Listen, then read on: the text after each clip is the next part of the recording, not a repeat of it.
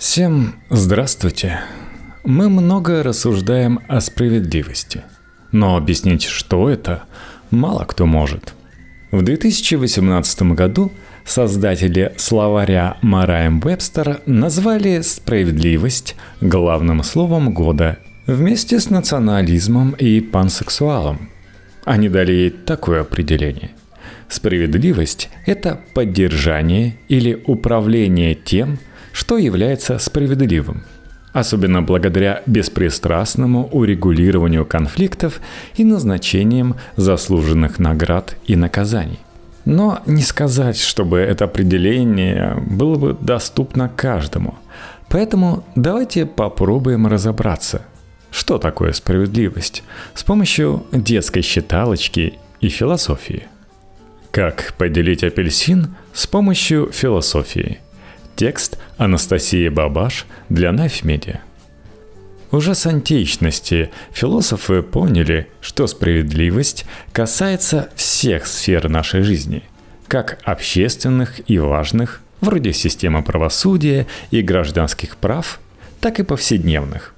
Кто сегодня платит за пир с Платоном? А потому и назвали ее самой главной добродетелью, подчиняющей себе и три другие – мудрость, мужество и умеренность, которым должны следовать не только отдельные люди, но и государство. По-моему, кроме тех свойств нашего государства, которые мы рассмотрели, его рассудительности, мужества и разумности, в нем остается еще то, что дает возможность присутствия их там и сохранения. И мы утверждали, что остаток после того, как мы нашли все эти три свойства, и будет справедливостью. Платон. Государство. 433 страничка. Впрочем, определить этот остаток не так уж легко. Мы часто говорим о справедливости в разных контекстах, забывая уточнить, что конкретно имеем в виду. Справедливость – это умение поступать правильно, несмотря на личную выгоду – Заслуженно наказать преступника, несмотря на обиду, решить проблему голода, поставить честную оценку за экзамен. Часто первый вопрос, который приходит в голову, когда мы думаем о справедливости, как правильно поделить между людьми разные блага, как материальные, вроде денег или еды, так и нематериальные, вроде равного доступа к образованию – или свободы слова? Какая будет честная зарплата? Допустимо ли богатство и бедность? Стоит ли вводить безусловный доход? Как обеспечить всем равное образование? И возможно ли это вообще? Как бороться с дискриминацией? Можно ли брать плату за чистую воду и воздух? Всеми этими вопросами занимается распределительная – Иногда ее называют дистрибутивной справедливость, distributive justice, которая объясняет, что, как, между кем мы будем делить. Например, апельсин из той самой детской считалочки можно делить по-разному. И от нашего решения будет зависеть, какое общество мы строим и что будем считать в нем справедливым. Обычно с апельсином мы поступаем просто. Даем всем одинаковое количество долек и не паримся с философскими вопросами. Такое решение кажется легким и понятным. Его часто применяют и для решения более сложных вопросов. Все люди равны, а потому пусть всем все достается одинаково. Такая справедливость руководствуется принципом равенства – которого мы придерживаемся в вопросах гражданских прав. Например, когда утверждаем, что женщины равны мужчинам, а потому стоит бороться с гендерной несправедливостью.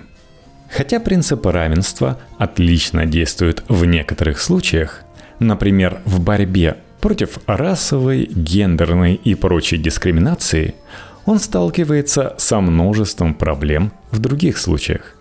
Например, когда мы задаемся вопросом, а нужно ли нам экономическое равенство или стоит ли платить всем одинаковую зарплату? Где в таком мире место для индивидуальности и развития? Следование принципу равенства может привести к уравниловке, в которой не учитывается, что у меня может быть аллергия на апельсины. И лучше бы мне дали вместо этого пару лишних яблок. Хорошие писатели, которые описывают справедливость, основанную на равенстве, Джозеф Каренс и Кая Нильсон. Второй из вариантов – поделить апельсин справедливо можно, подсчитав усилия тех, кто работал, чтобы его вырастить. Больше долек тому, кто поливал его каждый день. Меньше тому, кто ухаживал за деревом всего пару раз в неделю – Такая справедливость руководствуется принципом заслуг – Desert Base Principle. Приложивший больше усилий должен получать больше тех, кто вообще ничего не делал. Например, зарплаты зависят от этого принципа. Тот, кто имеет больше опыт работы и занимается более сложным трудом, получает больше денег, чем те, кто выполняет неквалифицированную работу – это кажется нам вполне себе справедливым. Проблемы этого типа справедливости начинаются, когда она сталкивается с реальным миром, где уже существует неравенство. Мне может не повезти, я могу родиться в холодном климате, где попросту не растут апельсиновые деревья. Или мои родители не смогли обеспечить мне достойное образование по апельсинологии – а потому я не получил хорошую работу. А еще я могу быть ужасным садоводом, но отличным писателем.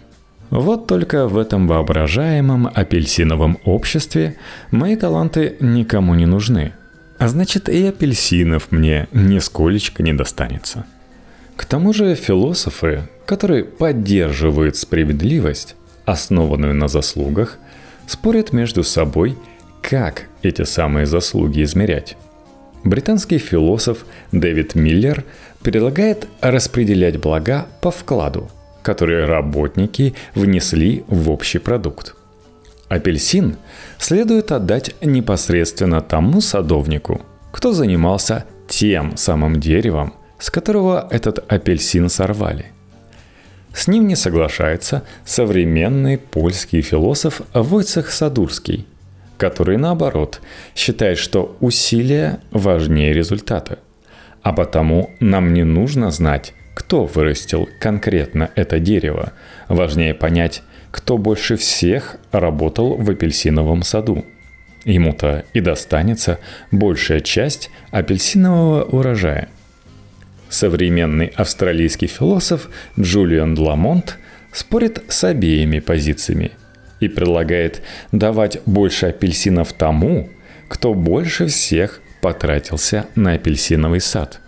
Не обязательно в денежном эквиваленте. Можно измерить, например, кто потратил больше времени или даже здоровья, и наградить его соответственно.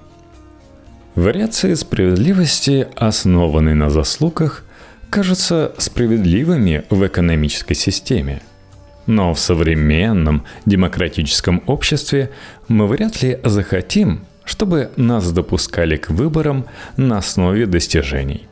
Хотя раньше это считалось вполне нормальным, и во многих культурах только богатые и образованные мужчины могли голосовать.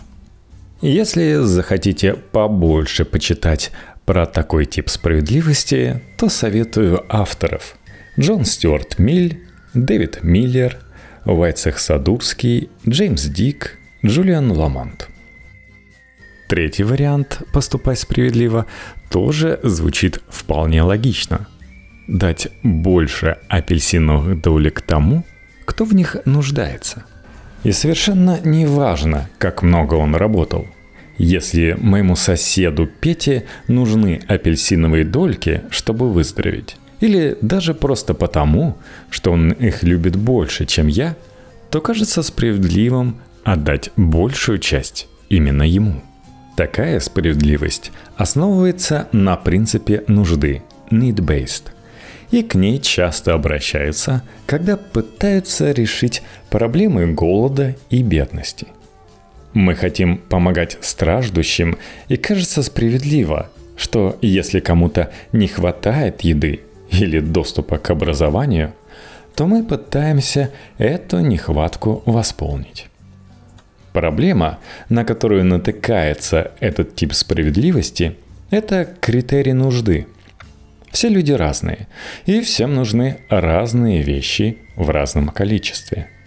Кто-то нуждается в свежей еде, а кто-то в MacBook последней модели на процессоре M2. Если измерить их нужду, вполне можно обнаружить, что второму ноутбук будет таки нужнее и сделает его более счастливым, чем первого еда. Значит ли это, что справедливее будет потратиться на MacBook, а не на еду? С похожей проблемой сталкивается и утилитаризм, философская теория, которая считает справедливым все, что ведет к максимизации всеобщего счастья. Как измерить нужду и как измерить счастье? Если мой сосед Петя будет счастливее, чем я, когда получит больше апельсинов, утилитаристы их ему и отдадут. Таким образом, философия утилитаризма допускает страдание, если оно ведет к счастью для большинства. Но так ли это справедливо заставлять меньшинство страдать ради благополучия части общества? Пускай и большей. Если хотите почитать и познакомиться поближе с таким видом справедливости, то могу посоветовать Чарльза Блэкерби, Уолтера Боссарта, Нормана Дэниелса, Стевена Трауба, Макса Бауэра и Марка Сибела. Четвертый вариант. Спрашиваем Джона Роллза. Если ни один из вышеперечисленных способов поступить справедливо вас не устраивает – а поделить апельсин все-таки хочется, можно обратиться к одному из самых обсуждаемых политических философов 20 века Джону Ролзу. Он придумал собственную теорию распределительной справедливости, основанную на двух принципах. Во-первых, каждое лицо, принимающее участие в какой-либо практике или находящееся в сфере ее воздействия – имеет равное право на наиболее обширную свободу, совместимую с такой же свободой для всех остальных. И во-вторых, неравенство допустимо только в том случае, если разумно ожидать, что оно будет выгодно для всех, и при условии, что то общественное положение и те должности, с которыми оно связано или из которых оно вытекает, являются доступными для всех. Его книжка «Справедливость как честность». Проще говоря, Роллс попытался соединить принцип равенства и принцип справедливости, основанный на заслугах. Все люди равны и должны иметь одинаковый доступ ко всем благам. Однако неравное распределение этих благ допустимо, если оно выгодно большинству и помогает развитию общества – ведь те, кто получали больше, добились успеха благодаря своим способностям и помогли сделать общество лучше для всех. На примере с апельсином и очень упрощенно, это означает, что в идеале апельсин хорошо бы поделить между всеми поровну. Но если кто-то работал больше всех в апельсиновом саду или изобрел какое-то новое средство, помогающее наращивать апельсины быстрее, то он вправе получить больше апельсиновых долек. Ведь в конце концов это он потом будет работать лучше, а значит все общество только выиграет от этого и получит больший урожай апельсинов – Таким образом, Роллс допускает неравенство, если оно выгодно и тем, кто получает меньше всех. В книге «Теория справедливости» Джон Роллс утверждает, что большинство людей рационально предпочтет именно такую систему справедливости, если они окажутся в ситуации, где никто ничего не знает о своем нынешнем социальном статусе и о статусе других людей – или, говоря словами Ролза, все наденут так называемую вуаль неведения. В таком естественном состоянии, где все люди по-настоящему равны между собой и не имеют вообще никаких привилегий, ни денег, ни таланта, ни даже склонности к риску или оптимизму, все согласятся с тем, что в будущем справедливом обществе у всех был бы равный доступ к благам. Однако все также вполне рационально не захотят и полной уравниловки. Ведь тогда какой смысл развивать таланты и что-то делать? А потому небольшое неравенство оправдано. Ведь те, кто заслуженно будет получать больше, также будет делать и жизнь всего общества лучше – и даже те, кто в итоге получит меньше всех, все равно получит больше в сравнении с обществом, где будет полная уравниловка, которая никого не мотивирует развиваться. Чтобы понять теорию Роллза получше, можете почитать Марту Насбаум, Яна Гаррета и Алана Блума. Вариант пятый. Спорим с Роллзом и спрашиваем всех остальных – Теория Ролза породила лавину критической литературы и дальнейших исследований справедливости. Отныне политические философы обязаны либо работать в рамках теории Ролза, либо объяснять, почему они этого не делают, заявил современный американский философ Роберт Нозик и принялся спорить с Ролзом, утверждая, что его теория ограничивает личную свободу.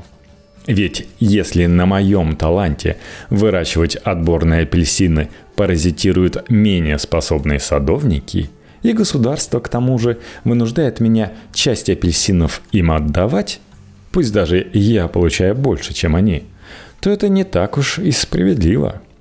Известный американский философ Майкл Сэндл тоже не согласен с Роллсом, но по другому поводу – он считает, что мы не способны представить себе то самое естественное состояние, где все равны.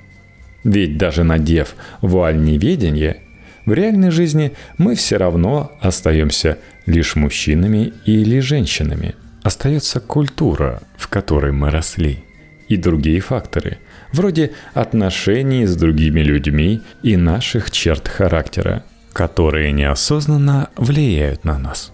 А потому справедливость имеет свои пределы.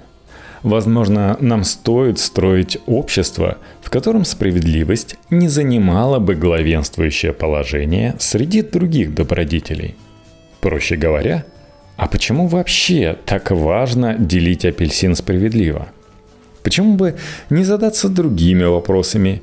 Например, как поделить апельсин так, чтобы это сделало всех нравственными или улучшило отношения. Современный американский философ Майкл Болцер считает, что все-таки задаваться вопросами о справедливости важно и нужно. Вот только стоит помнить, что в реальной жизни все зависит от конкретной ситуации, а потому ни к чему искать один единственный критерий справедливости – если можно использовать разные принципы справедливости для разных ситуаций. В одном случае будет справедливо поделить апельсин поровну, а в другом отдать тому, кто его вырастил, а в третьем самому голодному. Справедливость зависит от культуры и контекста. И нам лучше прекратить попытки искать одну единственную справедливость и разрешить каждому обществу самому решать, что справедливо для него. И хотя позиция Волцера кажется привлекательной, с ним спорят те философы, которые выступают против релятивизма.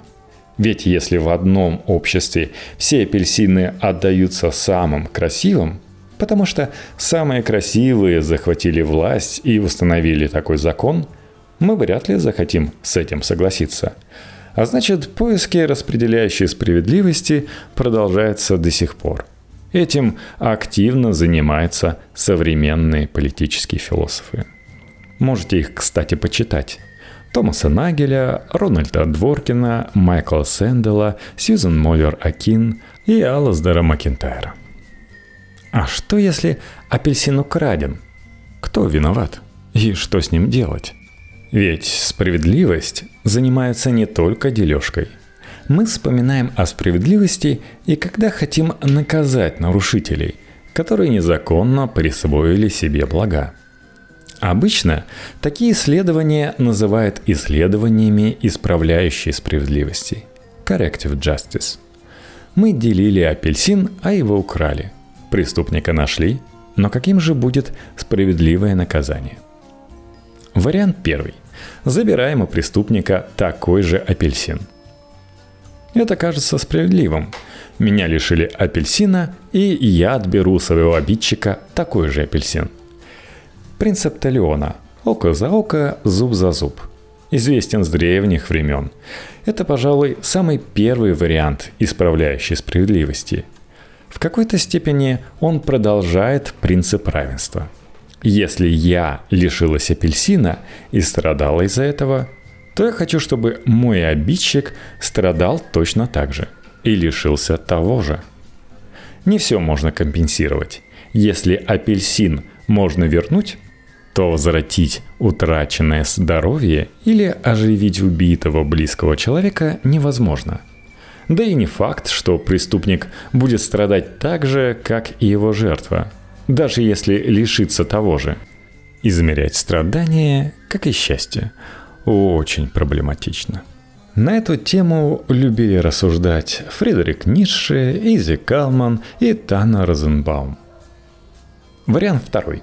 Идем в суд – если отбирать апельсины кажется не очень справедливым решением, то можно отправиться в суд, где за кражу назначат штраф, принудительные работы или даже лишение свободы. Звучит справедливо?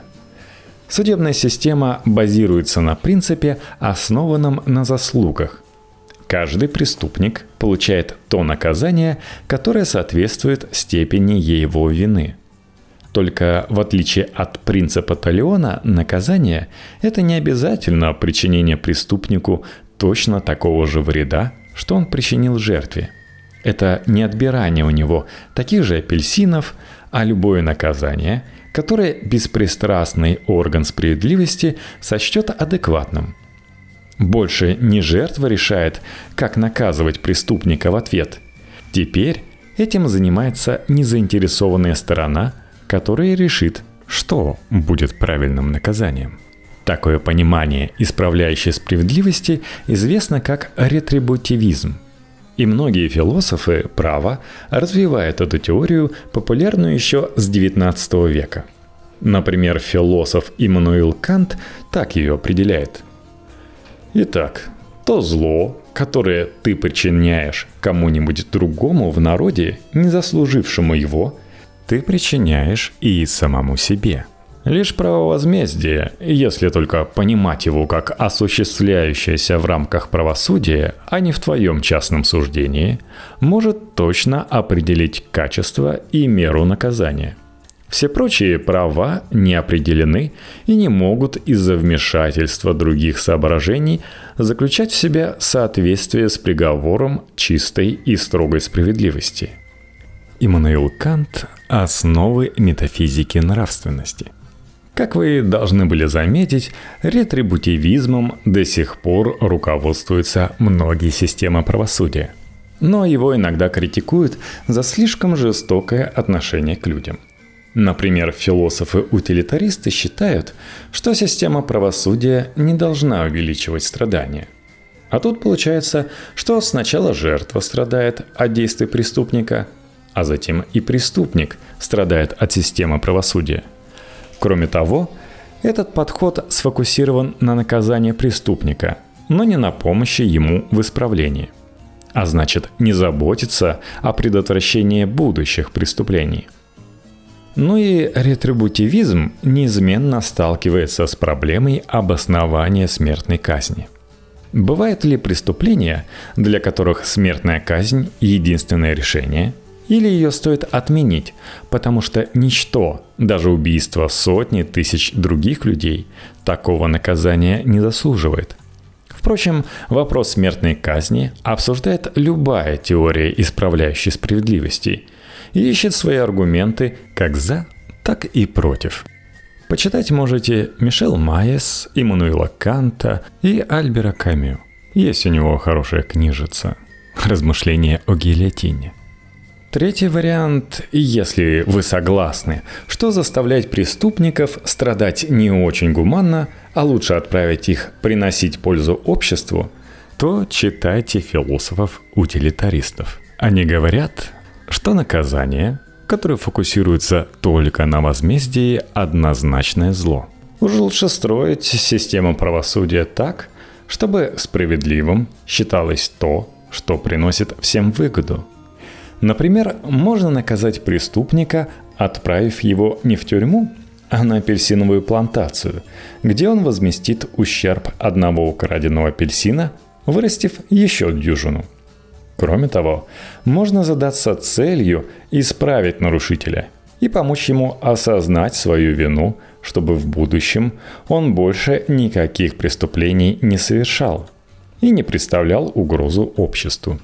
И вообще, можно создать такую систему наказаний, которая настолько бы устрашала жителей общества, что все попросту побоялись бы совершать преступления. Философы-утилитаристы так сильно фокусируются на всеобщем благополучии, что им приходится допускать наказание невиновного. Например, если его наказание послужит отличным примером для всех остальных, чтобы те поменьше нарушали закон, то утилитарист посчитает, что такое наказание принесет больше блага, чем страданий. Но то, что несправедливо пострадал один, что же, нам всем приходится чем-то жертвовать. Кроме того, утилитаристы в целом лояльно относятся к смертной казни, ведь она служит отличным устрашителем для общества – если хотите лучше понять утилитаристов, то можете почитать Джона Стюарта Милля, Еремию Бентама или Ричарда Познера. Четвертый вариант. А что, если поступить справедливо, это простить преступника? Прощению учат многие религии мира. Ведь мы не в силах вершить справедливый суд. А потому уж лучше оставить это Богу – Впрочем, о прощении говорят не только священники. О том, что поступить справедливо значит отпустить преступника, говорили и стойки. Согласно стоической философии, справедливый человек настолько самодостаточен, что ему попросту невозможно нанести такой вред, который потребовал бы наказания. Всякая обида отнимает нечто у того, кому наносится – она либо умаляет наше достоинство, либо наносит ущерб телу, либо отнимает что-то из внешних по отношению к нам вещей. Но мудрецу нечего терять. Все его достояние в нем самом. Фортуне он не доверил ничего.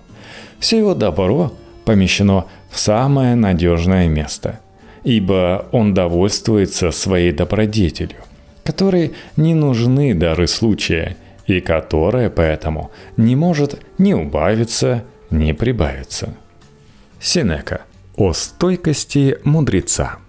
Но так-то прощать всех преступников может быть и хорошая стратегия для мира моральных святых. Но в нашем мире это может быть опасно. Некоторые люди сочтут, что раз преступления ненаказуемы, то их можно легко совершать. Например, Главкон, один из участников платоновского диалога государства, рассказывает легенду о кольце Гига. Любой, кто наденет его, становится невидимым и может делать, что хочет.